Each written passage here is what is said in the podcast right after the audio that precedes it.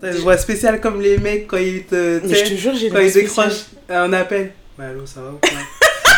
Tous les jours, il parle, il a la voix archi aiguë, mon frère. Mais on m'a dit, on m'a dit, moi, on m'a dit, j'ai une, j'ai une voix différente dans les podcasts que dans la vraie vie quand euh, je parle avec. euh, Genre, elle est plus douce? Ouais. Parce qu'apparemment, je suis agressive. Tu veux charmer parle, les euh, gens? Je lui dis, bah en même temps, euh, t'écoutes, au moins avoir une belle voix, je sais pas. Moi, j'ai abandonné ça. À chaque fois que j'entends ma voix, je demande pardon aux gens parce que je me dis, pour tampon, ils vont saigner. Ah non, moi j'ai Et je changé. suis trop désolée en fait, parce que j'y peux rien. Ah ouais? J'y peux rien. Après, moi je pense qu'en gros, c'est parce que euh, j'ai travaillé en télé, euh, télé euh, marketing. Moi Tu aussi. vois et je sais pas si ça a joué sur, euh, sur ça parce que quand je faisais les sondages et tout, je changeais tout le temps ma voix. Genre, bah parce qu'à un moment donné, quand tu passes 4 heures à faire des trucs, tu t'ennuies, faut que tu trouves des trucs à faire. T'appelles au nord, euh, les gens ils parlent comme je te, je te, je te. bah tu parles comme ça, oui, je bonjour. euh, je- Quand c'était au sud, je faisais l'accent du sud. Mais, frère, mais je m'ennuyais, je m'ennuyais, donc il fallait que je trouve un truc pour euh, passer le temps. À part gribouiller, là en plus, tu peux rien dire, tu peux rien faire parce que t'es écouté, t'es observé. euh. Ah ouais, moi j'ai pas changé de voix, mais je sais que j'avais pas une voix super parce qu'en raccrochant, on me disait merci, bonne journée, monsieur, tu vois. Je savais que bon, tu sais, suis peine perdue, ça. ça- Après, j'ai fait de la com aussi, donc ça joue. Moi aussi j'ai fait de la tombe Ah oui? Pourquoi tu veux parler Euh, Je retire ce que j'ai dit alors. Bon, non, je sais pas. com Parce que je me suis dit, bah, euh, dans la com, on, on nous dit souvent au téléphone qu'en gros, tu sais, ça s'entend quand la personne elle est joyeuse, Ouais. quand elle sourit et tout. Oui, Après, je sais pas, j'ai dit, ah, peut-être et tout, que ça c'est rentré dans ma tête et que je fais. Bah, en tout cas, on me dit que j'ai une voix différente sur les, voix, sur les podcasts. man, you're lucky, damn.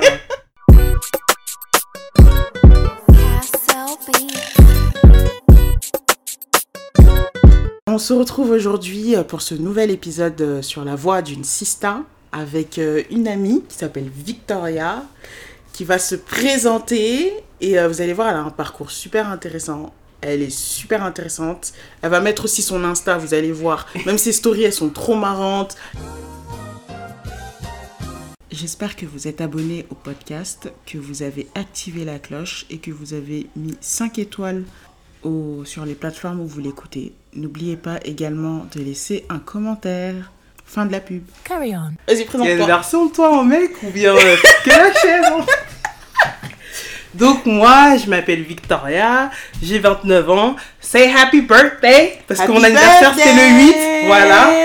29 ans, trop contente de les avoir. Trop 29 ans contente parce que je trouve que c'est un chiffre archi sexy. Ah bon? Every time there is a 9, à chaque fois qu'il y a un 9 quelque part, je suis en mode c'est sexy. Ah ouais 19, t'es un peu avant la vingtaine. 29 avant la trentaine. 39, c'est sexy aussi. Pour moi, c'est un, c'est un âge, je suis en mode je vais tout, tu sais, je vais tout casser. Bah c'est bien que tu le prennes comme ça parce Ouais. que tout le monde dit euh, Ah non. 29, je me rapproche des 30 ans.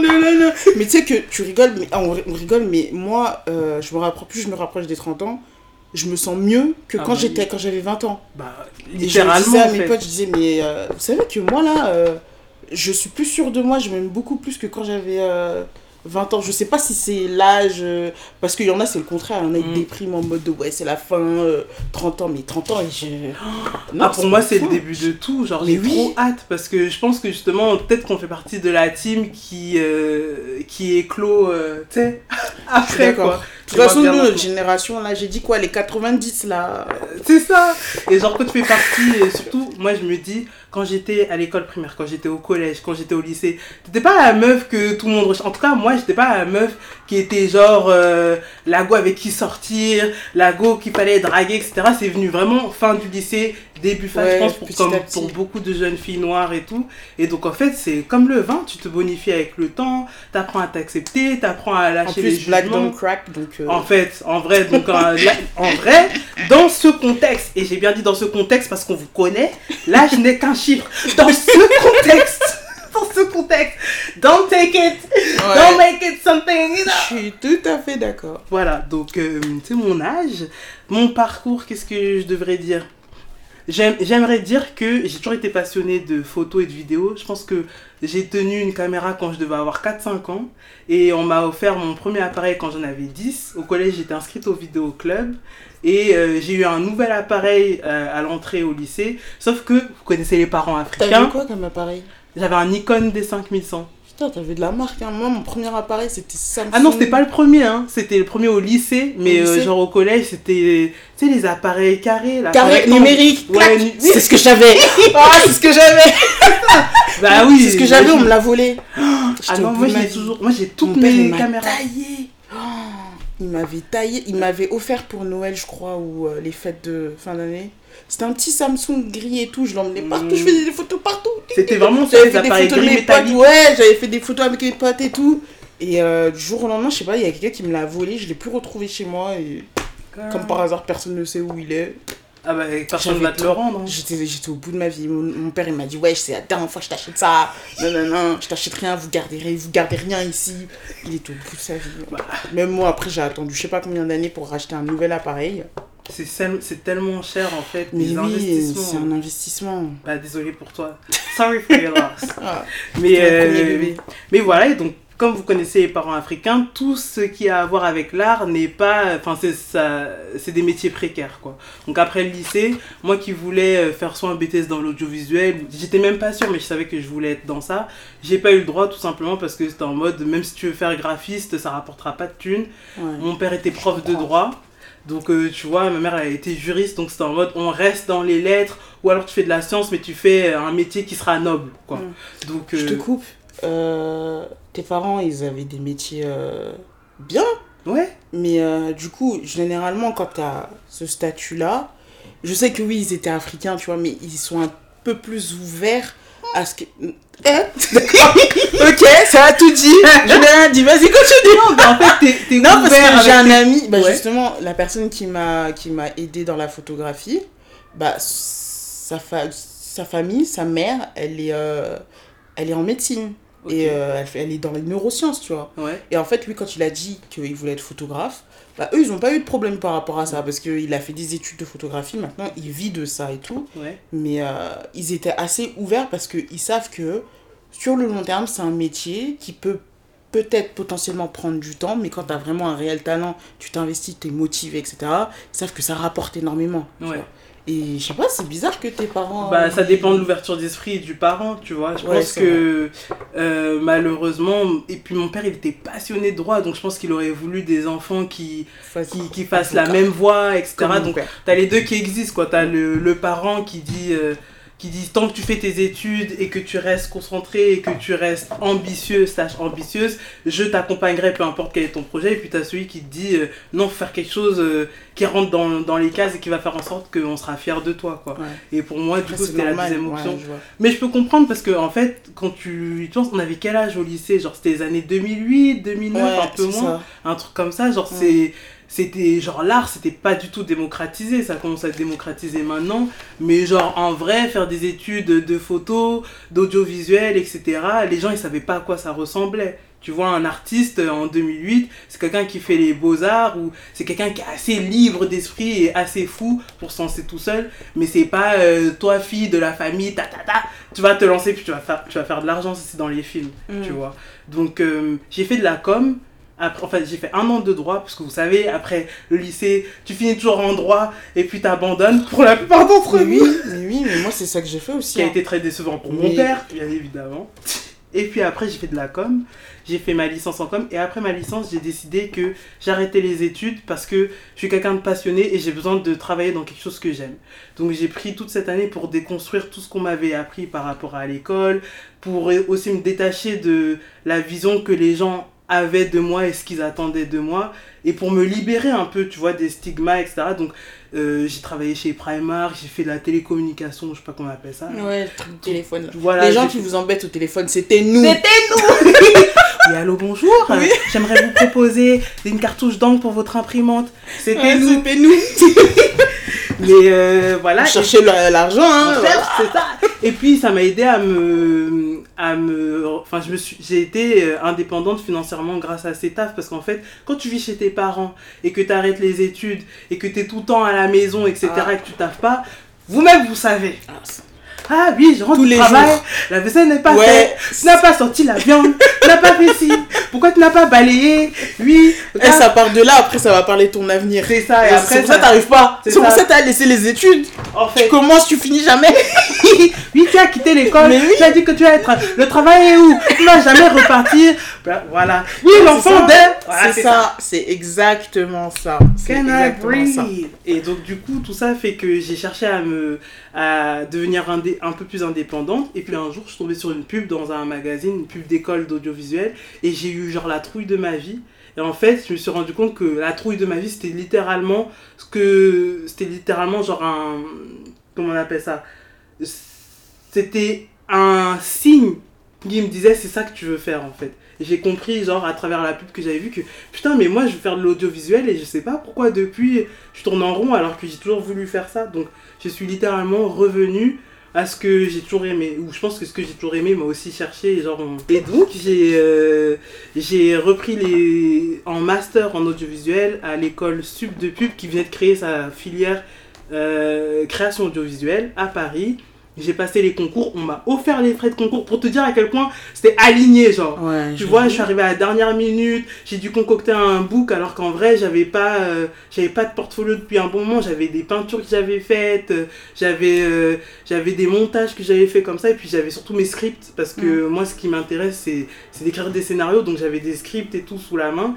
Et il y a en particulier un professeur qui a cru en moi et qui m'a dit juste à cause des scripts que j'ai vus je vais te genre je vais approuver ton, ton dossier tu vois et en fait je suis rentré comme ça grâce à lui puis à d'autres professeurs qui trouvaient que ce que je faisais était cool mais c'est surtout mes scripts qui m'ont permis d'entrer dans, dans l'école C'est classe, hein. Franchement, euh, donc en vrai chapeau. Hein. Merci. Et, bien. et de là, bah, j'ai bah, fait mes études, mes deux ans en master en création audiovisuelle, etc. On a fait des courts-métrages, on, a été, euh, on avait des enseignants qui en fait étaient des intervenants. Par exemple, pour le cours de scénario, on avait euh, un prof qui avait écrit des scripts pour Breaking Bad, qui avait étudié à UCLA. Tu vois, il y avait différents types Ouais. d'intervenants et tout. Puis et puis nos profs étaient euh, passionnés, tu vois, ça change tout. Donc j'étais plus euh, quelqu'un qui a arrêté l'école, qui a plus le même âge que les autres élèves et euh, qui va à l'école. J'étais une fille qui se formait littéralement, tu vois. Et puis à côté, il fallait que je trouve une alternance pour payer, euh, pour payer l'école. Mhm. Donc j'avais commencé, commencé chez Canal+, chez qui ça s'était mal passé. J'étais avec euh, trois collègues de, de 50-60 ans qui m'intégraient pas dans l'équipe. euh, tu sais, le genre de... Après, Canal+, c'est un peu un vieux groupe de, de la vieille. hein. Enfin, moi, ça. j'ai... euh, la dernière fois, j'ai fait l'erreur d'être, euh, d'accepter leur offre, là, du truc de streaming, là. Ouais. Éclaté. Franchement, il n'y a rien d'intéressant. euh. Ouais, mais je pense que ça dépend. Genre, il y a un ou deux programmes qui passent, mais ça oui, en vaut mais pas la peine. Quoi. voilà, c'est c'est pas un truc... Il n'y a rien d'intéressant. Et je pense qu'en en fait, ils se rénovent pas. La dernière fois, j'avais vu un reportage sur... euh, J'avais vu un truc qui disait que Click n'avait pas eu assez d'audience. Donc, ils, ils, ils étaient en train de réfléchir à s'ils devaient renouveler ou pas l'émission, s'ils devaient arrêter. Mais en gros, les audiences n'étaient vraiment pas bonnes. Mais il y a un mec, il a répondu, il a dit, mais arrêtez de mettre ça sur Canal+, en fait. Personne ne regarde Canal+. Aussi, Il a ça, dit, mettez fait. ça sur YouTube ou des trucs de streaming pour Ouais. qu'on on regarde, en fait. Parce que Click, en soi, l'émission, elle n'est pas nulle. Ah elle ouais, est pas nulle. regarde pas Click, Mais en fait, moi, ça fait longtemps aussi, j'avoue, ça- j'avoue, ça fait longtemps que j'ai pas regardé, mais l'émission est pas nulle. Les invités qu'il, a- que Mouloud Achour invite Ouais. sont hyper intéressants. Et en plus, il, il invite des gens qui sont de l'actualité, que ce soit chez les jeunes ou que ce soit chez des personnes un peu plus âgées, parce qu'il faut qu'ils séduisent un peu plus un, un grand public, quoi. Ouais. Mais euh, le truc, c'est que ça passe sur Canal+.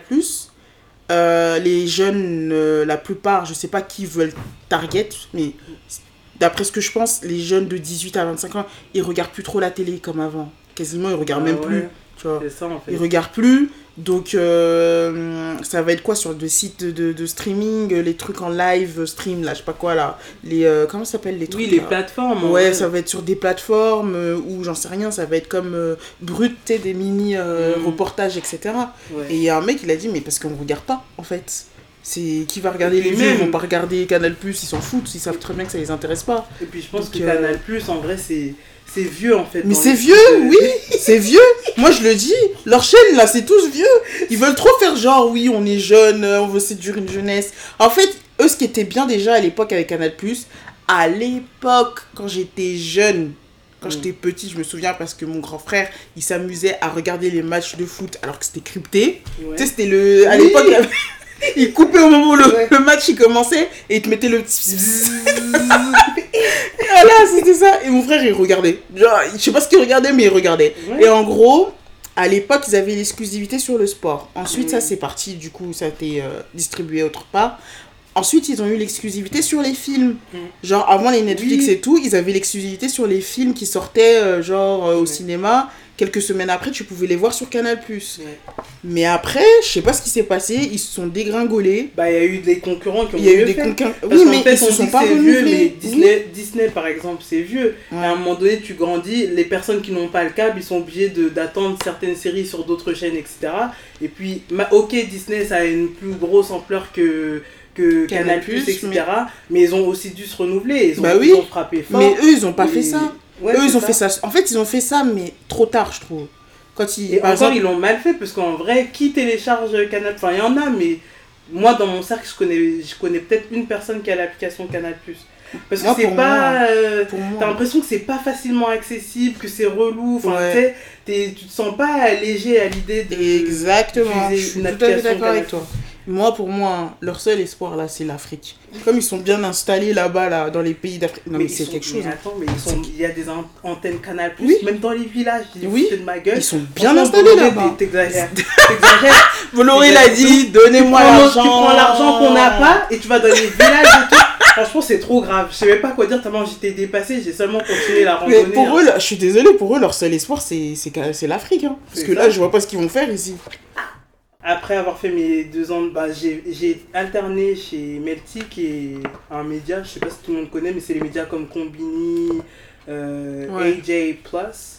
Ou je sais pas Mhm. si on dit AJ. Non, il y a AJ. AJ+, hein, AJ+. ouais. Je suis trop l'ancienne, moi, je suis Non, trop mais- la. Ah, yeah. Ça y est, depuis plus. euh, l'Afrique du Sud. Non, euh, avant, tu connais, j'ai toujours été un peu une anglophone. non, en fait, genre, il y avait. j'ai Ouais, c'est un média qui est comme un peu combini. Et de base, il me semble que ce média mettait en avant, genre, tout- toutes les téléréalités, tu vois. Donc, c'était pour parler des candidats, euh, de ce qui se passait, etc. Et puis, le média a essayé de.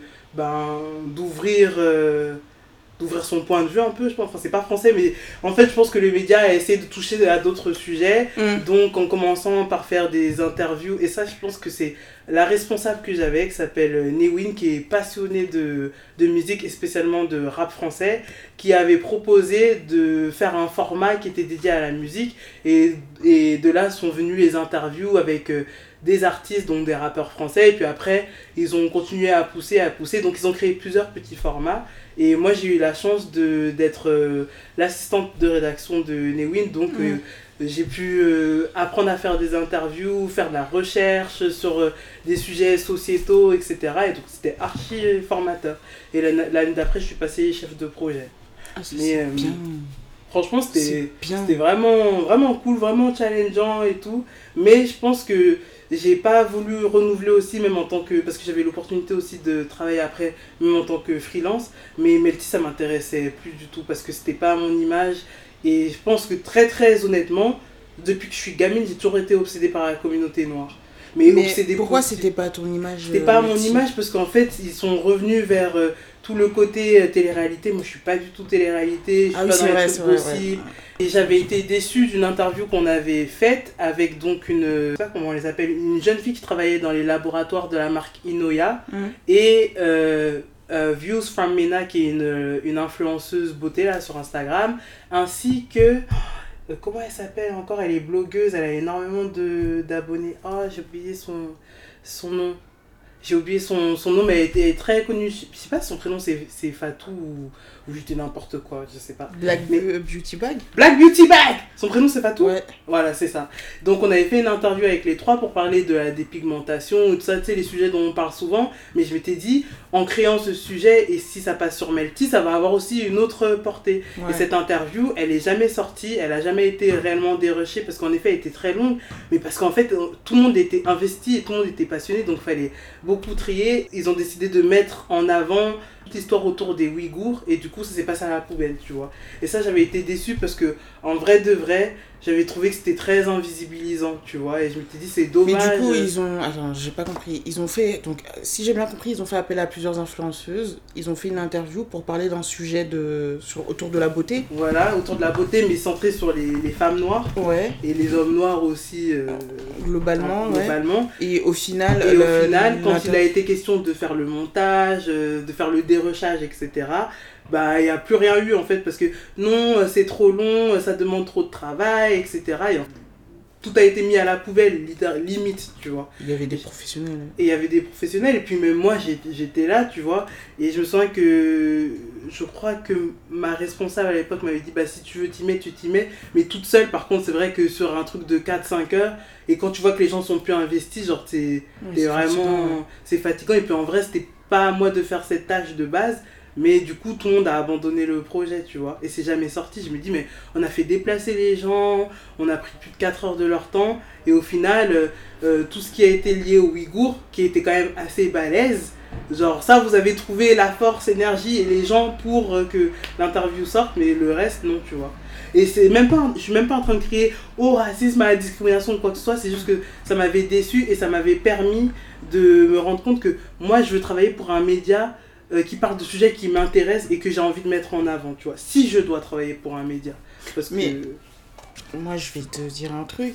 Même si tu travailles dans, par un- dans un média, si tu venais à travailler dans un média qui traite des sujets qui t'intéressent, hein, il y a forcément des trucs que tu seras obligé de faire et tu seras pas forcément d'accord. Et du coup, euh, le, la chose qui s'est passée avec euh, les influenceuses, Mm. moi, c'est pas la première fois que j'entends ça. Il aurait été question d'éviter, en fait, d'être sûr quel est l'objectif de cette, inter- de cette interview. Qu'est-ce que vous voulez. euh, quel message vous voulez faire passer à travers cette interview? Pourquoi est-ce que vous la faites? C'est ça en fait la question. Parce que je vois pas l'intérêt d'avoir invité énormément de personnes, avoir fait toute une interview qui a duré pendant des heures, sachant que vous savez que derrière il y a tout un travail, etc. Pour qu'au final vous jetez tout à la poubelle. Mais je pense que les gens ne s'attendaient pas à ce que ce soit aussi long parce que normalement on a un peu une, une limite de temps quand on Mm. fait une interview mais je pense que pour le coup tout le monde a vraiment été euh, dans la conversation et le temps nous a... nous- Enfin on n'a pas pensé au temps forcément donc on a continué peut-être euh, pendant 2-3 heures etc. Et bien évidemment il y avait un message. En fait de toute façon on est obligé de conduire des interviews parce qu'on a un média, il faut sortir, il faut des sujets etc. Donc ça ça faisait partie d'un des sujets. Donc en effet les Ouïghours c'était un sujet chaud, c'était d'actualité, donc c'est en priorité, ça je ne le discute pas. Mais pour le coup, j'ai trouvé dommage qu'on ne revienne même pas sur euh, les archives qu'on avait en fait. C'est-à-dire Mm. que oui, on met ça en prio, il n'y a pas de souci, mais est-ce qu'on peut retravailler dessus après? Et non, en fait, c'était on move, on avance, on passe à autre chose. Alors que en vrai, on va, on va traiter d'autres sujets, donc c'est un sujet qui mérite aussi d'être traité et auquel il faut donner du temps. Mais tu vois, tu te dis. euh, sur le coup, tu te dis, ah ouais, comme par hasard, genre là, euh, c'est trop long, donc euh, personne veut dérocher et on fait plus, quoi. Mm. Sauf que les gens, ils se sont déplacés, mais c'est un sujet qui mérite d'être euh, d'être évoqué une fois de plus. C'est pas parce qu'on en parle dans les blogs, euh, sur Facebook ou je sais pas où, que les gens disent, oh, on a déjà entendu. En fait, c'est comme on dit, à force de répéter, c'est là que les gens entendent et comprennent. Donc, euh, et puis, la part d'un média comme Melty, je pense que ça aurait eu aussi une autre portée, parce que c'est en ah, vous aussi, vous, genre, vous avez capté, et puis la parole était donnée à des femmes noires, tu Mm. vois. Genre, pour le coup, mes responsables ne sont pas des femmes afrodescendantes, mais elles se sont quand même appuyées de moi, de mes, d'une autre de mes collègues. Genre, tu vois, elles ont pris le point de vue de personnes qui se sentent concernées. Donc, c'est pas comme si elles avaient conduit euh, l'opération sans se soucier de, des gens qui sont le sujet de l'interview, tu vois. Ouais, je vois, je vois. Donc, ça, c'est, c'est juste pour dire que ça avait été. Tu sais, c'est des signes que tu prends en mode je Ouais. suis plus à l'aise là, tu j'ai plus envie d'être tu ici. t'es rendu compte que c'était pas pour C'était toi. un premier départ où euh, j'étais ouais. en mode ouais mais non mais après j'ai quand même continué je, je suis encore resté au moins un an et tout mais il y avait plein de petits signes qui sont accumulés où je me suis dit c'est pas ma place euh, Melty genre j'apprécie l'expérience que, que ça m'a donné etc j'ai eu de très bons moments ça a été formateur mais aujourd'hui j'ai littéralement envie de, de faire autre chose et je pense que j'étais genre juste plus tourné euh, côté cinéma j'avais envie de voyager euh, puis il y a eu je pense le décès de mon père aussi a tout fait basculer tu vois et en vrai de vrai, pendant un an, j'ai cherché du taf, j'ai pas trouvé de taf dans mon, dans mon domaine, donc j'ai fait d'autres petits tafs. C'est le. C'est la... c'est la malédiction des gens qui font des écoles, C'est ça qui ont des masters, etc. C'est c'est notre malédiction. Pendant un an, t'es là. C'est ça, et même et en vrai, euh, petit boulot pour survivre, et en vrai même et- plus, parce qu'en Ouais. vrai après ça j'ai j'ai utilisé mon chômage, on va pas se mentir, et c'est là pour ça quand même. Et après ça je me suis mise à chercher, et en fait jusqu'ici je dirais là on est en 2023, j'ai fini en euh, 2022 ou 2000 2021 fin 2021 et en fait depuis j'ai pas ret- retravaillé dans mon secteur. Mais je suis pas triste de pas avoir retravaillé dans mon secteur parce qu'en vrai de vrai ce n'est c'est c'est ce que je ferais comme job alimentaire mais c'est pas ce qui me passionne d'être journaliste vidéo ou quoi que ce soit genre. En effet je trouve ça cool de, de faire des interviews de rencontrer des gens mais je pense que moi ce que j'aime vraiment c'est la réal le montage l'écriture de scénarios je suis, je suis plus full cinéma tu vois. Et j'ai des projets personnels qui doivent voir le jour et sur lesquels je dois me former. Et en fait c'est c'est la route sur laquelle je suis toujours aujourd'hui en plus du fait que maintenant je suis freelance tu vois genre j'ai Mm. lancé ma micro-entreprise pour pouvoir vivre de mon de mes propres euh, capacités quoi Je trouve ton parcours super intéressant parce que il fait un peu écho au mien. Mm. Moi, de toute façon, vous savez, quand vous écoutez les autres épisodes, là, moi, toute ma vingtaine, là, je me suis cherchée. mais c'est fait pour Tout ça c'est fait pour ça. Toute ma vingtaine, je me suis cherchée. C'est vrai qu'en fait, nous, notre. Je dirais que c'est le gros souci de plein de gens de notre génération. C'est que on. On cherche pas forcément à travailler pour travailler. On veut vraiment. La plupart, beaucoup de gens, même dans mon entourage, ils, travaillent, ils veulent surtout chercher un travail parce que voilà, quelque chose qui les passionne. Mm. Quelque chose qui va leur donner envie. Ah bah tiens, euh, je vais travailler avec euh, la bonne humeur, tu vois. Et euh, ça, je le reconnais, je me reconnais là-dessus parce que moi aussi, j'ai fait pas mal de d'erreurs avec euh, en alternance, en stage, euh, des petits boulots, ce qui m'a conduit à aujourd'hui, ce que je fais aujourd'hui. C'est un cheminement qui est hyper long et hyper compliqué. Donc Ouais. du coup, c'est pour ça que je me reconnais quand tu dis ouais, à un moment donné, j'ai voulu voyager, etc. Parce que moi, c'est ce que je fais. Mm. C'est ce que je continue à faire, voyager, etc Clairement. découvrir d'autres trucs. Comment est-ce que t'en es arrivé à te dire non mais en fait moi je vais je vais me lancer en freelance, je vais faire ce que je veux faire, je veux travailler dans ça et ça ça m'intéresse pas et en gros euh, comment tu comment est-ce que ça a été perçu autour de toi? Parce que moi je sais que comme je l'ai expliqué bien avant, moi j'écoutais beaucoup les autres donc la vie des autres, l'opinion des autres comptait beaucoup sur les décisions que je prenais. Ouais. Maintenant, c'est un peu moins le cas. Mais comment t'as fait en fait pour. euh, je pense que c'est une question de personnalité aussi. Et- Mais, euh, mais comment tu t'en es en fait rendu compte qu'à ce moment-là, bah, je vais être freelance, je vais, me faire, je vais me lancer dans la réa, dans le cinéma, dans l'art. euh, c'est ce qui m'intéresse et les autres. Je pense que déjà j'ai- j'ai une personnalité aussi qui est différente de la tienne dans le sens où j'écoute ce que les gens disent, mais je finis toujours par m'écouter. Tu vois ce que je veux dire? C'est-à-dire que les voix des autres ne sont jamais plus fortes que ma voix intérieure. Donc ça, je pense que c'est un truc qui, euh, entre guillemets, me sauve la plupart du temps parce que je finis toujours par m'écouter. Parce que si je dois faire une erreur ou un mauvais choix, je préfère que ce soit moi qui ai choisi que j'ai fait parce que j'ai écouté quelqu'un. Donc à partir du moment où j'ai toujours su ce que j'aimais, j'ai Mhm. toujours su ce qui me passionnait, c'était plutôt aider les genre mes parents ou mon entourage qui s'inquiétait pour moi à avoir confiance en moi c'est-à-dire mais non t'inquiète parce que moi je suis considérée comme une fille bourbier tu vois c'est-à-dire Mm. euh, putain elle fait ci après elle fait ça et elle va là mais on sait pas ce qu'elle devient et bon tu vois donc en fait j'ai un peu joué sur ça et je pense que en fait quand j'ai commencé à chercher du travail après les études euh, après euh, avoir quand même bien dépensé mon chômage et me dire bon ok là faut s'y mettre je suis en vrai j'ai passé deux euh, une phase où je suis rentré en dépression très honnêtement. Je suis rentré en dépression parce que euh, j'avais besoin, genre, ce qui me passionne, c'est littéralement ce qui me fait vibrer et ce qui me fait vivre. Et le fait de pas taffer, le fait de voir mon, mon entourage euh, s'épanouir dans, dans leur taf, etc., ça me tuait à petit feu. Euh, J'étais à Paris, tu sais, Paris, ça me gavait. La France, en général, me gavait depuis le décès de mon père. Je disais déjà que j'avais plus envie de vivre en France. Et en fait, j'ai commencé à me refermer sur moi-même. Mais en me refermant sur moi-même, et j'ai aussi vécu une rupture amicale qui m'a genre cassé. Je pense que j'ai eu trop de mini-ruptures dans une année qui ont fait qu'à chaque fois je chutais plus bas, plus bas, plus bas. Et en vrai, bah, bien évidemment, c'est mon entourage, mes sœurs, etc., mes, mes copines qui m'ont sauvé. Mais je me suis imposé quand même une discipline, c'est-à-dire qu'à chaque fois je me disais, je suis pas rémunéré pour ça, mais tous les matins je vais aller à la BU et je vais écrire une page de mon script. Je vais me forcer à faire ça parce que je ne savais pas ce que c'était la discipline, je savais pas ce que c'était être consistant. Littéralement, tu venais sur mon Instagram il y a trois ans, tu voyais que des photos de ma gueule, pourtant j'étais capable de te dire Ouais, j'adore la photo, j'adore la vidéo, je suis une créative, mais en fait, mes mots euh, n'étaient pas du tout Ça attachés à un acte. ça se voyait Ouais. pas, tu vois.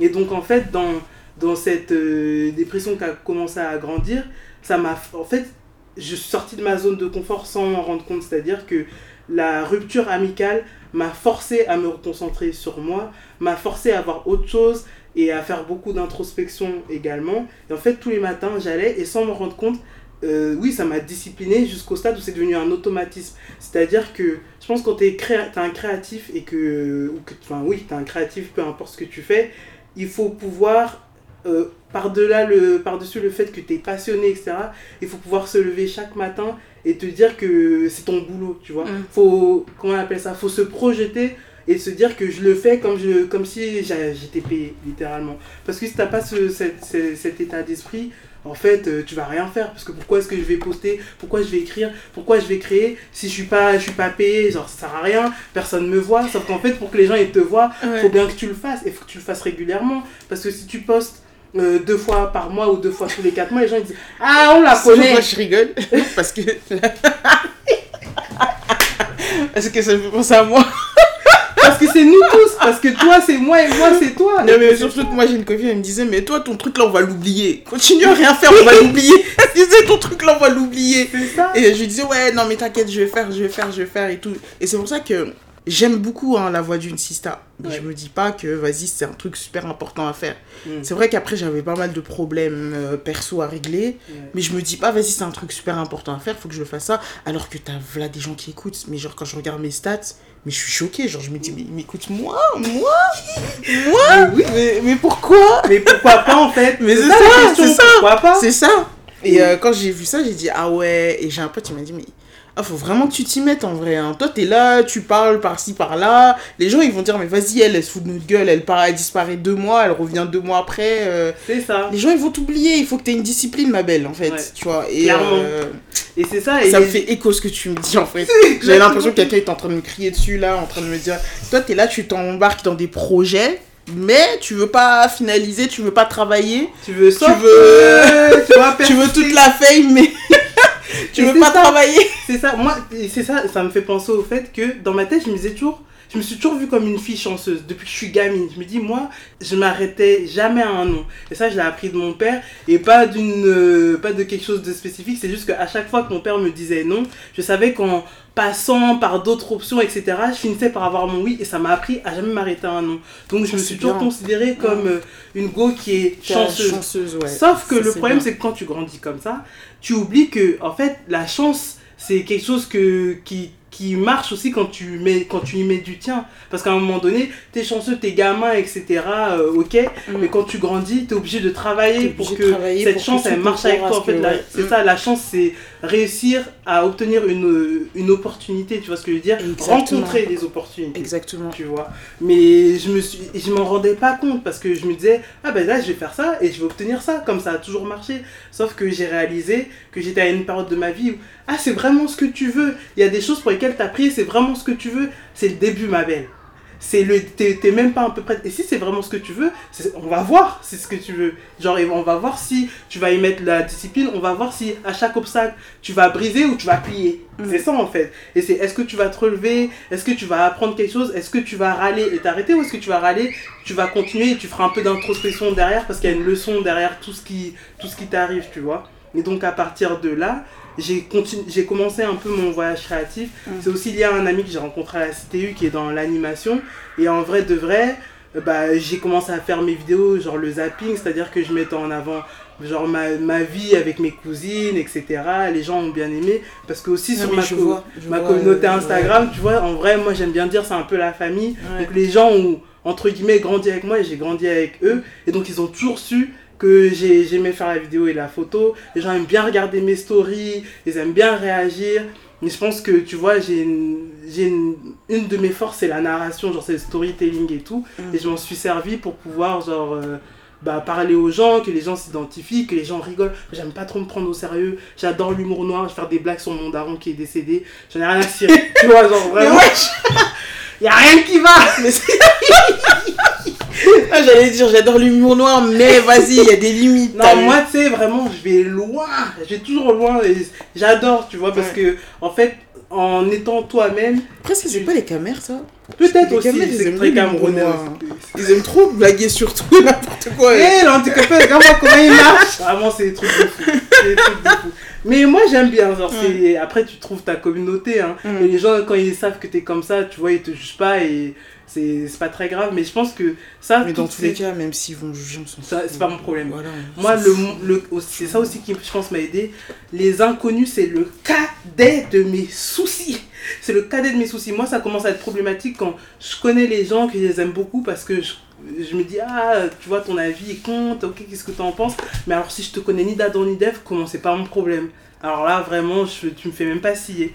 Et donc, à partir de là, euh, je me suis investi sur mon Instagram, j'ai continué à créer, j'ai continué à être frustré. Quand tu postes un truc, t'as que un like, tu dis, hé, mais si j'ai 5 amis, j'ai qu'un like, c'est pas normal, etc. Jusqu'à ce que je comprenne que ton, ton réseau, genre tes réseaux sociaux, c'est pas pour tes amis, c'est pas pour ta famille. En effet, s'ils te soutiennent et qu'ils repartagent, c'est important. Et je pense qu'ils devraient le faire, mais s'ils le font pas, en fait, littéralement, c'est pour toi que tu le fais. Et donc, à un moment donné, tu apprends à te détacher des j'aime, tu apprends à te détacher des commentaires, mais tu le prends comme feedback, c'est-à-dire qu'est-ce que je peux faire pour que ma communauté elle s'engage un peu plus avec moi pour que et littéralement c'est être consistant. C'est pas les j'aime qui comptent, c'est à quel point est-ce que tu vas revenir sur le feed et à quel point genre tu vas montrer que tu es là pour toi-même parce que si tu es là pour toi-même, ça donne envie aux autres d'être d'être là pour toi. Tu vois ce que je veux dire? Ce que tu dis, ça fait écho avec euh, aussi la, quand j'ai commencé La Voix d'une Sista. Et euh, en fait, quand j'ai commencé, déjà moi, Instagram, faut savoir, moi je m'en fous. Moi je poste, après je pars. Ouais. Genre, je m'en fous. Genre, je. Mais vraiment, moi sur les réseaux, je suis pas impliquée comme beaucoup de gens à suivre des tas d'influenceurs. Moi, je vais pas mentir, je suis des influenceurs, etc., comme tout le monde, tu vois. Mais moi, je suis pas. euh, impliquée à fond dans leur vie. Genre là, tu me dis, ouais, il y a un tel qui. Là, j'ai vu dernièrement, il y a des trucs sur Poupette, machin. Mais je m'en fous. Mais. Tu sais que moi je savais pas qui c'était Mais- Poupette. mais moi non plus. su qui c'était il y a deux semaines. Mais moi non plus, je savais pas. What the fuck? Je vais même pas parler parce qu'il y a des gens qui écoutent ici. Ok. Je- Ils vont venir, ils vont venir marceler national. Non mais grave, Poupette, pas. Et en gros, le truc c'est que moi je suis pas impliquée dans leur vie. Tu vois, je vais regarder les make-up parce que voilà, j'aime bien tout ce qui est. Je suis un peu coquette, j'aime bien tout ce qui est bijoux, maquillage et tout ça. Mais je suis pas impliquée dans leur vie. Genre, je m'en fous. Genre, elle est là, elle fait des stories, elle raconte sa live. Je vais, je vais passer style euh, juste Ouais. à ceux qui leur a mis un truc intéressant. Mm. Et en gros, euh, quand j'ai commencé vraiment à créer du contenu euh, vocal et tout, je me suis dit, bon, faudrait quand même que je parle du podcast. Comment je vais faire? Jusqu'à maintenant, je cherche toujours comment je vais, pas, je vais en parler, tu vois. Mais c'est un truc de fou, hein. Oh, le taf qu'elles font, mais Ouais. c'est un truc de fou. Genre l'organisation, la consistance, la discipline. Parce Ouais. qu'elles se disent, vas-y, il faut que je poste tel jour, tel jour. Mais c'est un truc de fou. Ah ouais. Et moi, j'ai, j'ai, ça, c'est, j'ai énormément du mal sur ça. Surtout que moi, je suis pas très réseau, mais j'ai grave du mal. Et je te comprends parce que moi J'ai c'est pareil. grave du mal. C'est pas que je suis pas réseau dans le sens que. En fait, pour moi, les, le- les réseaux c'était littéralement pour s'amuser. Mais vois. oui, à la base, c'était ça. À la base, quand nous, on a connu les réseaux, à la base, c'était ça. Si tu regardes bien au début d'Instagram, c'était pas un truc de business, c'était un truc. Ah, moi, je me souviens à l'époque, Beyoncé, elle mettait des photos de ses nouilles, wesh. Est- Sur son compte Instagram. De ouf. Mais on mettait tout et n'importe quoi, genre Ouais. des trucs rien à voir. C'est petit à petit, ça a changé, tu vois, avec les Kardashians, l'influence et tout, Mm. les photos, etc. C'est petit à petit, ça a changé. Mais le truc, c'est qu'il y en a, ils ont évolué avec. Moi, par exemple, les réseaux, je vais sou- souvent regarder des trucs, des trucs bêtes, genre des trucs drôles, des trucs de maquillage ou des trucs de bouffe, tu Mm. vois. Ou par exemple, je vais, je vais être abonné à des comptes artistiques où je vois les photos, elles sont top, où la personne, elle a vraiment mis, réussi à mettre euh, sa valeur, vision à, euh, tra- à travers euh, ses photos. Mm. Mais en soi, C'est ça, mais je pense que. les En fait- algorithmes et les les, les trucs. euh, Et Moi, je pense que le- hein. la mentalité de poster et partir, c'est pas très grave.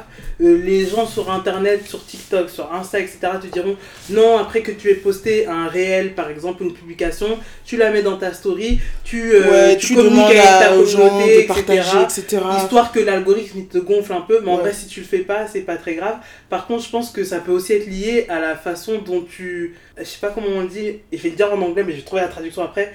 The way you show up to yourself. Genre, c'est-à-dire que souvent, moi, je remarquais que quand je postais sur les réseaux et que je partais, c'était, ça faisait aussi écho à la façon dont euh, je.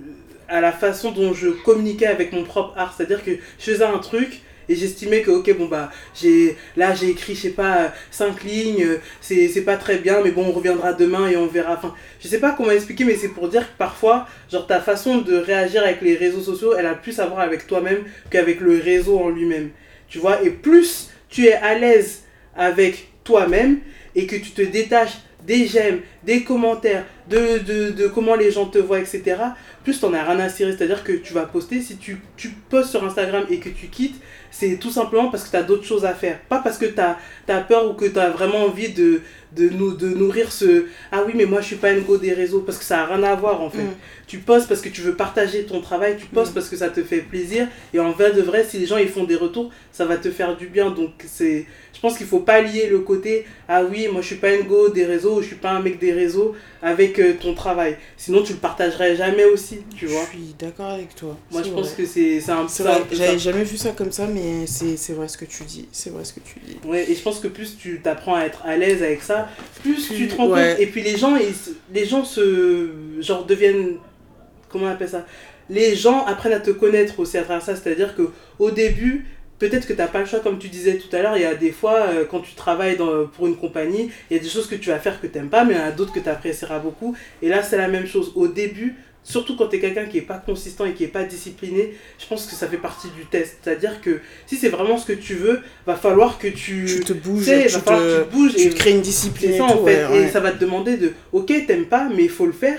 Mais tu, là, tu le fais peut-être pas pour toi, tu le fais pour les autres, parce que les autres, c'est tes potentiels clients. Ouais. C'est des gens, même si c'est une personne qui a besoin d'entendre ce que tu as à dire, ou qui a besoin de voir ce que, ce que tu as posté, ça compte en fait. Et tu le fais pour cette personne-là, et en même temps, tu le fais toujours pour toi. Mm. Et après, tu auras le luxe de poster peut-être une fois dans la semaine, ou etc. Mais au début, tu es obligé de suivre cette discipline pour ensuite sortir des, des sentiers battus, un peu, entre guillemets. Je pense que c'est ça. Mm. Moi, je le vois comme ça. Donc, euh, tu vois, il y a des fois où tu es très productif, tu es créatif, donc tu as de quoi poster tout le temps. Et il y a des fois où c'est chaud et tu pas envie et tout. Mais je pense qu'au début, surtout quand tu te lances, je pense que tu l'as, la créativité. Tu t'es dans le jus, etc. De ouf. Et il faut y aller direct. Faut y Faut pas se poser de questions. ouais. Faut pas tout en faire des plans. Tu postes, tu postes, tu fais des erreurs. Tu as des retours constructifs. Tu postes, tu postes, tu postes et tu, tu reprends après. Après, tu trouves ta cadence et ton rythme. Mais il faut remonter dans l'algorithme. Moi, depuis que j'ai fait ça, en vrai, c'est après que donc j'ai cherché mon taf, j'ai fait des petits boulots, j'ai taffé à l'hôtel. Et je pense que mon expérience dans un hôtel 4 étoiles à la Défense, c'est ça qui a tout fait basculer. Parce que je travaillais avec des gens qui étaient passionnés dans l'hôtellerie. Et j'étais en mode waouh, genre j'ai oublié ce que c'était vraiment de faire quelque chose qui te Qui te passionnait. passionne, ouais. Et un jour, je suis sorti, je- genre j'allais euh, travailler, je crois, il était 5h30, et je me suis arrêté, je me suis dit, mais en fait, toi, tu dois être à ton compte. Mais pour moi, c'était pas quelque chose que je devais faire parce que je ne me suis jamais vu comme une personne organisée, je me suis jamais vu comme quelqu'un qui pouvait être le chef d'une autre personne ou quoi que ce soit. Genre pour moi, genre si tu me payais 5000 euros et que je devais être en dessous de quelqu'un, j'en ai rien à cirer. Tout le monde n'a pas envie d'être auto-entrepreneur, tout le monde n'a pas envie. euh, tu sais, de tu sais, tous ces discours que tu vois sur les réseaux, on n'a pas tous les mêmes buts et c'est c'est très bien d'ailleurs parce Mm. qu'imagine, si on voulait tous être boss de, boss de, tu vois, ça allait pas marcher. Mm. Mais à partir de là, je me suis dit, ben tu dois te lancer. Et j'ai une fois de plus su que c'était ça parce que j'ai eu le même sentiment que j'ai eu quand j'ai postulé, euh, quand je suis tombée sur la page de l'école dans le magazine. C'est la même chose, c'est ce côté où t'es effrayé mais c'est c'est une peur positive, genre, c'est-à-dire que putain, qu'est-ce qu'il y a derrière et pourquoi ça me fait flipper, pourquoi ça me dérange, pourquoi ça me gratte, bah ok, on le fait, tu vois. Parce qu'en vrai, qu'est-ce que, qu'est-ce que ça, ça va ça, faire, ça, ça va changer à ta vie? Tu vas venir attraper ta veste, en fait, on est trop vieux là, tu vois? Et c'est ça, donc je me suis dit, bon bah, je me lance. Et euh, je voulais voyager. J'avais rencontré justement mon ami qui est dans l'animation, qui vit à Johannesburg, et euh, ma cousine m'a dit, je sais que tu flippes un peu de, de voyager toute seule, et en plus Afrique du Sud c'est dangereux, mais moi j'ai envie de t'accompagner, j'ai envie de venir, je resterai pas aussi longtemps que toi, mais on fait les premiers jours ensemble. Donc en fait, à partir de là, on a pris nos billets. Il faut savoir que pour aller en Afrique du Sud, quand tu es français, t'as pas besoin de visa. Littéralement, tout ce que tu as à faire, c'est acheter ton billet d'avion. Pourquoi t'as pas besoin de visa? Parce que c'est comme ça pour les, le passeport européen, il est, il est strong as hell. Il est fort de ouf. c'est ça. Je savais pas Bah ouais, tu prends ton billet, tu Mais pars. attends, pour les... pourquoi T'as- les autres pays là ils font les beaux là, ils demandent des visas et eux ils demandent pas pas alors que eux ils ont l'argent en Afrique du Sud. C'est ça, Ils mais, auraient pu demander euh, visa, allez là, visa, Ouais. visa. Mais non, tu pars. Littéralement, ton max que tu peux faire sur le territoire sans visa, c'est 3 mois. Ce qui est déjà quand même pas mal. C'est pas mal. Quand même. Trois mois, c'est tes limites, t'es début de l'intégration là. En fait non mais grave. Non, mais. Tu demandes pas. papiers à la préfecture le- les semaines d'après, en fait. Mais je savais pas. Franchement, là, tu m'apprends un truc. Je Ouais. pensais que. Bah, je pensais que comme c'est un pays assez riche, euh, l'Afrique du Sud, tu vois. Je Bah, pensais qu'il quand fallait. t'es français, tu prends ton billet, tu montres que t'as un billet aller-retour. Et, euh, et même si t'as pas de retour, en vrai, je crois que ça passe. Mais faut, faut prouver que t'as fait 3 mois max. Et donc, on est parti. Euh, ma cousine a fait 12 jours. Et moi qui devais faire 12 jours aussi, en fait, je repoussais mon billet à chaque fois. Et j'ai littéralement, volontairement raté mon, mon vol pour rentrer. Et j'ai fait mes 3 mois, tu vois. Parce que en même temps, j'avais une. Donc, et puis, la vie en Afrique du Sud, elle est vraiment pas chère. Pour te dire, on a fait une randonnée, on a fait 45 minutes, voire une heure de Uber. Ça nous a fait 6 euros chacune, genre. Pour te dire. Ici, là, tu fais chez moi Saxe. Par Dieu, j'ai regardé Uber il y a deux jours, il m'a dit 25 euros. Je dis, what the Non, fuck? Alors qu'en 12 C'est pas minutes, j'y suis à pied. Ouais, non, pas loin. Vous, ex- vous exagérez, vous C'est abusé. et voilà, tu vois. Et je pense que ce voyage, une fois de plus, il a aussi. euh, c'est pas qu'il a tout changé, mais il a ajouté au changement et euh, il m'a permis de resserrer ma vision, c'est-à-dire, tu es sur la bonne voie, tu vois. Tu sais, je sais pas exactement ce que je fais, ça me rapporte pas forcément de thunes, je suis parti sur des économies, j'ai pas de plan et tout, mais il y a plusieurs types de personnes. Moi, littéralement, je suis la meuf du juste milieu, c'est-à-dire que je pars pas sans rien, mais je pars pas avec tout. Tu vois, je pars avec ce que j'ai et après je me débrouille. Ça va être ça en fait. Et clairement, ça a marché parce que, en fait, en allant en Afrique du Sud, le seul but que j'avais c'était de m'acheter un nouvel appareil photo, ce que j'ai pu faire parce que j'avais économisé et tout. Et euh, c'est là où je me suis mise à poster de façon très très très consistante parce que j'avais toujours des clichés et c'était pas mon problème parce que je me suis dit, mais en fait, ma page Instagram c'est mon blog. C'est quoi mon problème si les gens ils trouvent que, oh, Victorin la voit trop dans mes stories, tu te désabonnes en fait, c'est pas mon souci. Et de là, en fait, tu postes, peu importe le retour des gens, c'est-à-dire que tu fais comme si c'était ta page personnelle, comme si c'était ton journal intime et tout. Et c'est ça, c'est apprendre à se détacher vraiment de la vision des autres et apprendre à être ridicule. Littéralement, je pense qu'il y a des gens qui doivent apprendre à être ridicules et à se foutre de leur propre gueule. L'autodérision, c'est archi important, surtout quand t'es un créatif, parce que t'as pas Ouais. d'autodérision, C'est- purée quoi. T'es coincé, quoi. C'est ça. dans le cul. Et à partir de là, je me suis dit, bah, il y a des gens qui veulent travailler avec moi, il y a des gens qui, ont, qui veulent mes services et tout. Bon, je vais pas travailler au black toute ma life, euh, tu sais, on va pas rester dans l'illégalité. C'est juste que, tu sais, on parlait de freelance, j'avais l'impression que c'était euh, une paperasse de fou malade. Donc, en fait, je perdais du temps, je perdais du temps, jusqu'à ce que je me rende compte qu'en fait, euh, s'inscrire en tant que micro-entreprise sur l'URSSAF, faut juste, oui, en effet, tu prends tes, tes- ta journée ou tes deux journées pour bien comprendre les termes, tu fais de la recherche. Moi, j'ai regardé 15 000 vidéos YouTube, j'ai posé des questions sur les groupes Facebook. En arrivant sur les groupes Facebook, je me suis rendu compte que les gens qui commentaient ils disaient Ah, moi aussi ça m'intéresse, ça m'intéresse. C'est-à-dire que les gens ils s'inscrivent sur les groupes Facebook et ils recherchent les réponses à leurs questions dans les commentaires ou dans les questions des autres, tu vois. En fait, c'est pareil, ça fait partie de accepte d'être ridicule, accepte de paraître bête, parce que qui va attraper ta veste en fait? Personne va se coucher le soir en pensant au fait que oh lui il a posé une question, euh, waouh, trop un loser. Mais qui Personne réfléchit comme ça. Et la personne qui le fait c'est elle qui est trop un loser ou une loseuse. Donc littéralement, mes questions, moi qui ai pris courage en me disant bon bah je vais peut-être embêter, mais vas-y je demande parce que je sais pas, tu vois. Et ben ça a permis aux autres d'avoir des réponses à leurs questions. Et j'ai pu m'inscrire dans les bonnes catégories auprès de l'URSSAF, etc. Et depuis c'est ça en fait, c'est j'apprends à m'organiser, j'apprends à tarifer, à- j'apprends à tarifer euh, mes services, Mm. parce que tout ça c'est de l'apprentissage et c'est archi compliqué, parce que quand tu estimes que tu es, enfin quand tu es débutant freelance, tu sais pas euh, c'est quoi les prix, euh, euh, comment on doit te traiter, comment tu fais une facture, comment tu vois. En fait, je suis un peu dans tout ce jus, mais euh, c'est la meilleure chose que c'est la meilleure décision que j'ai pu prendre, tu vois. Et je me dis aussi, profite de chaque moment et vis l'instant parce que demain, quand tu vas arriver là où tu veux, tu veux vraiment être, tu auras peut-être plus autant de liberté parce que, en fait, avec un plus, haut, un plus haut poste vient plus de responsabilité et vient aussi plus de compromis parce que tu dois travailler avec les gens et donc ta vision, tu la dilues un peu, que tu le veuilles ou non, tu vois.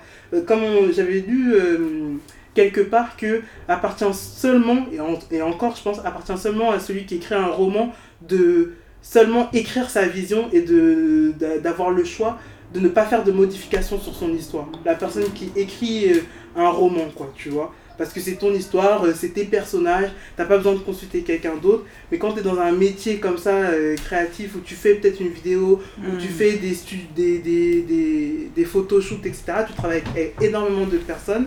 Et Si là, tu es au début de ta journée et c'est quelque chose que tu fais tout seul, et ben profite, jouis de ta liberté, jouis de ton originalité, de ta créativité, de ton point de vue. Parce qu'il arrive toujours ce moment où tu, tu vois, tu arrives à un compromis et je pense que ça, tu peux te servir des, des exemples des, que, que les stars disent, tu vois, quand elles parlent de leurs expériences et tout ça, elles disent que, ben, tu vois, elles doutent, elles savaient pas et qu'elles se sont compromis pendant un moment, elles se, elles se sont un peu vendues, etc., avant de revenir à elles-mêmes. Donc en fait, dans les- dans n'importe quel métier, surtout les métiers créatifs, le doute, ça fait partie du jeu, c'est l'essence de ta créativité, le doute. Si tu Mm. doutes pas, tu crées pas, t'essayes pas, tu fais pas d'erreur. C'est vrai. Heureusement que tu vrai. doutes en fait, parce que ça veut dire que tu as un esprit critique. Heureusement que tu te soucies de, de ce que les gens pensent, parce que ça veut dire aussi que tu as de la compassion. Sans avoir de la compassion, sans avoir, avoir de la sensibilité, comment est-ce que tu crées en fait? C'est générique ce que tu fais. Heureusement que tu fais partie de cette personne qui, quand, regarde, quand tu regardes quelqu'un d'autre faire ce que tu aimes, tu dis Ah, moi j'aurais pas fait ça comme ça. Parce que ça veut dire que tu as un point de vue et que tu as une vision et que du coup tu as quelque chose à faire avec ça. Si tu es assez privilégié pour pouvoir vivre chez tes parents, même si tu as 47 ans, qui, pourquoi tu t'encarres en fait? T'as pas besoin de t'encarrer. T'as le privilège de vivre chez tes parents, de peut-être pas payer de loyer et tout. Ok, peut-être que t'as 28 ans, 27 ans, 29, 32. C'est pas grave en fait. Parce que t'es pas là pour faire le buzz, t'es là pour construire un héritage littéralement. Et ça prend du temps de construire un héritage.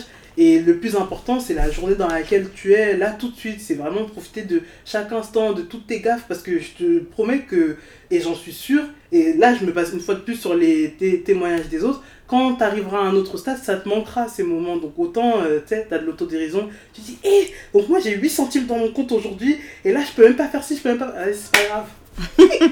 One life. On va One aller dans le découvert. C'est ça. One life.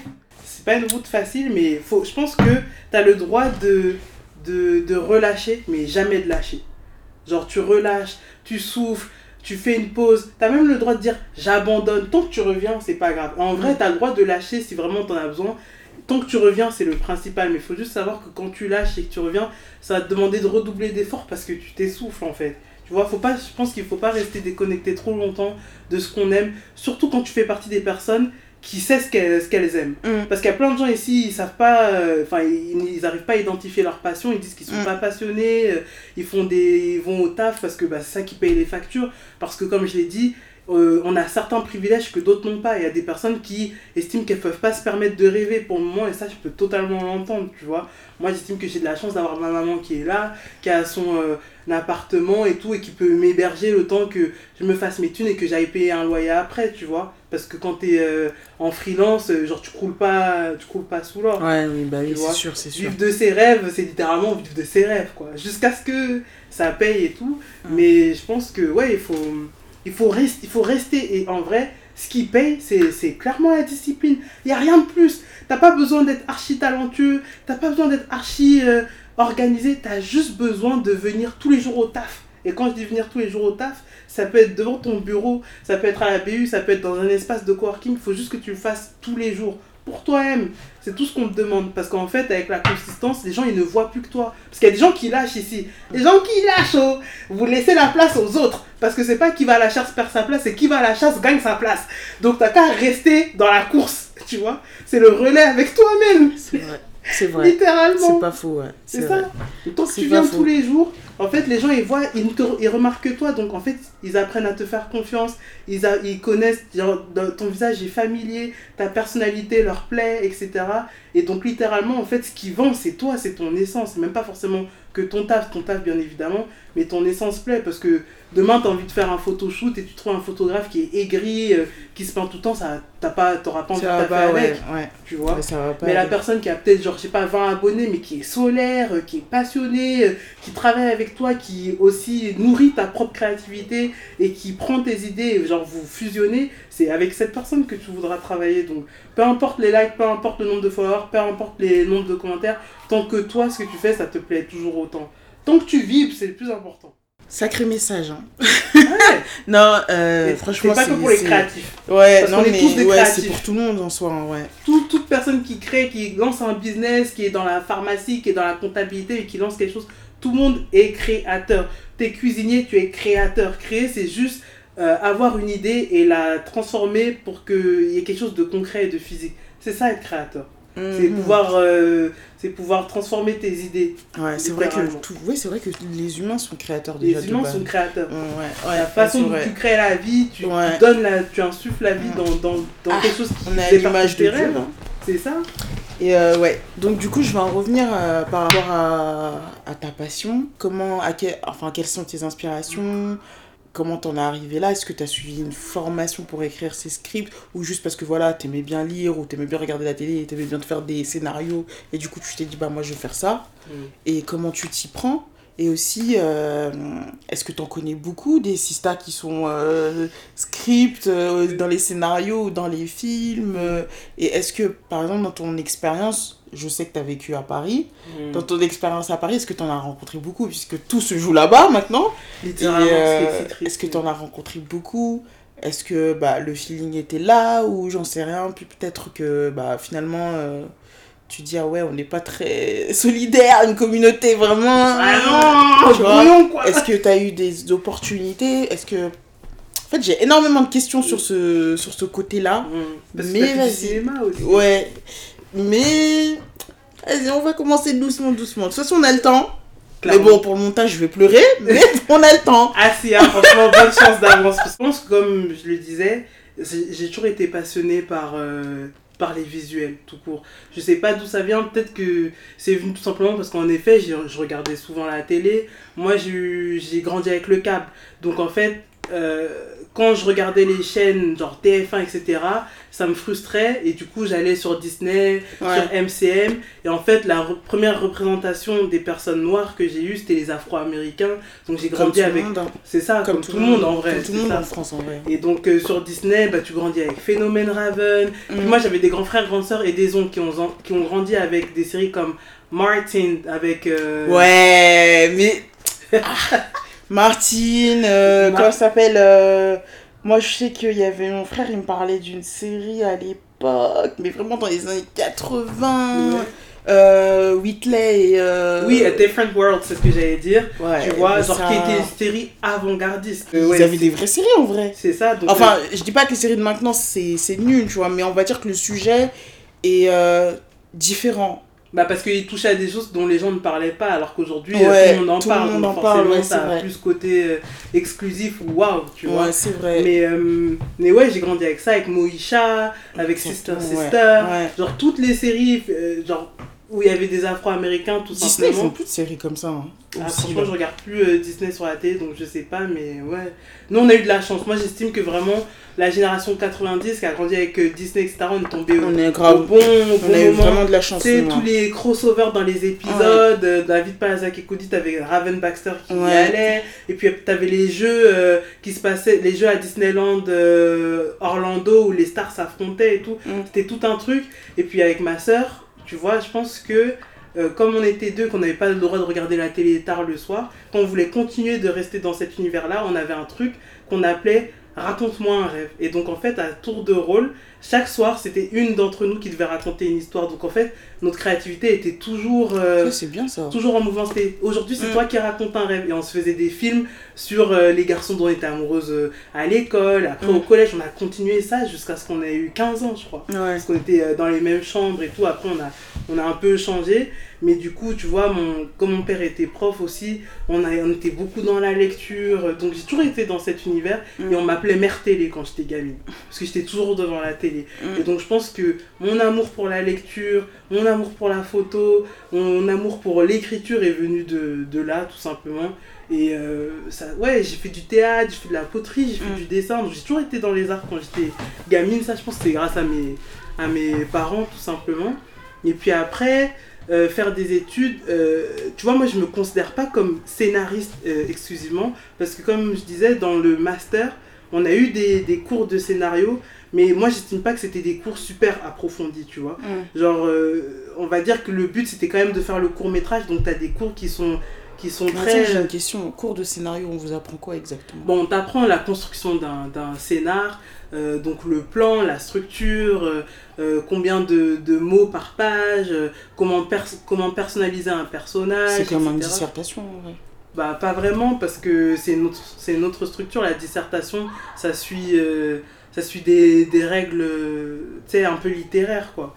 Pour moi, le scénario, c'est pas pareil. Parce que c'est- moi, par exemple, quand Parce que moi, je pensais le scénario, c'était comme euh, si t'écrivais un roman, genre, euh, tu Oui. vois, intro. euh, C'est ça, bah moi je pensais à la même chose. En euh, fait, quand machin. j'écrivais un scénario avant d'aller à l'école, de, à- avant d'entrer en master et tout, quand j'ai- j'écrivais sur mon ordi, j'écrivais comme on écrit les pièces de théâtre. Acte 1, acte 2. Sauf que c'est pas du tout ça. T'as, euh, donc euh, t'as l'action, t'as la séquence, t'as le personnage, t'as toute une structure. Et en fait, heureusement, parce que ça t'aide à y voir clair. Donc c'est pas du tout une disserte et tout. Et euh, on t'apprend un peu le, le squelette d'une histoire, tu vois. Donc en effet, qui ressemble à ce qu'on a appris au collège, mais qui est un peu plus profond. Pourquoi est-ce que ce personnage, euh, il va, quelle est la quête du personnage? Donc ça, tu l'apprends à l'école. Mais qu'est-ce qui le motive réellement? Quelles sont ses blessures profondes?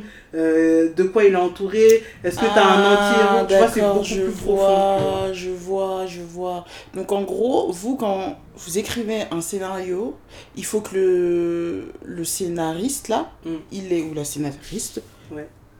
elle est en fait euh, déjà la vision de, Oui. du personnage tout entier, c'est-à-dire de qu'est-ce qu'elle va écrire comme histoire, et en gros que le personnage, elle le connaisse en gros en quelque sorte par cœur. Un peu oui, bah, c'est comme quand t'es en vrai, c'est comme quand tu écris un roman, tu as tes personnages en tête, sauf que tu vas devoir décomposer parce que le scénario il est fait pour un film. Donc tu peux pas mettre autant d'informations que tu mets dans, dans un, roman. Ouais. Le but c'est de synthétiser et d'arriver à clarifier les choses pour euh, l'acteur qui va jouer un rôle, c'est-à-dire euh, dans l'action que tu vas écrire, qu'est-ce que l'acteur il comprend du personnage, tu vois, qu'est-ce que tu arrives à faire ressortir. Donc c'est ça qui est plus compliqué parce que c'est arriver à l'information principale mais en quelques lignes. Et on va s'arrêter là pour la première partie. En attendant que je vous balance la deuxième partie, je vous invite très fortement une nouvelle fois à vous abonner au podcast, à liker, à, à mettre votre petit commentaire, à activer la cloche parce que vous savez, je débarque à tout moment, j'arrive sur vous à tout moment. En fait, quand vous likez et vous mettez un petit commentaire, ça m'aide beaucoup pour l'algorithme des plateformes de streaming. Donc, si vous avez l'occasion, prenez le temps de mettre une petite note et euh, de dire ce que vous pensez. Vous savez, moi, je suis ouverte. En attendant aussi, vous pouvez, pour en savoir plus sur l'univers de Victoria, vous pouvez la suivre sur ses réseaux, sur Instagram, sur TikTok. Elle est très, très active, contrairement à moi. Moi aussi, vous pouvez me suivre sur mes réseaux. À part ça, bah, je vous dis, euh, je je ne sais pas si je vous l'ai souhaité, mais je vous souhaite une très, très bonne année. Je vous souhaite la paix, le bonheur, la réussite, la santé plus que tout, parce que c'est très important. Prenez soin de vous, comme toujours, et je vous dis à très bientôt sur la voie d'une sista.